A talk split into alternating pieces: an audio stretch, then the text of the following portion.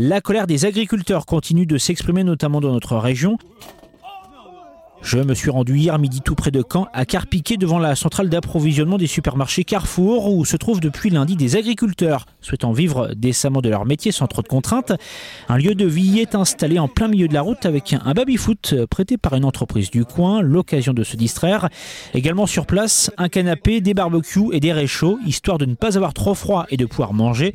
Élise Hébert du syndicat Les Jeunes Agriculteurs se félicite d'être soutenue par la population. Euh, que ce soit avec les entreprises locales ou avec, euh, avec les passants. Ou...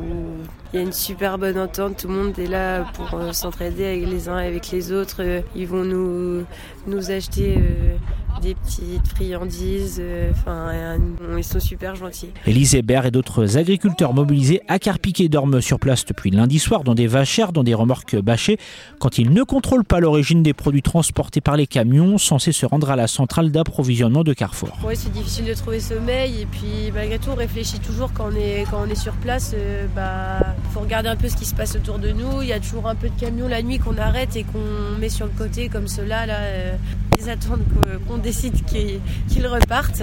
Euh, voilà et puis bah, ça permet aussi de bah, quand on discute le soir euh, tous ensemble jusqu'à tard, euh, bah, on apprend des choses sur les uns les autres, on se découvre, on apprend à se connaître et, et puis on discute de nos problématiques au quotidien. Les agriculteurs que l'on a rencontrés hier à Carpiquet pourraient lever le camp tout à l'heure et mener des actions cet après-midi dans des grandes surfaces de la région.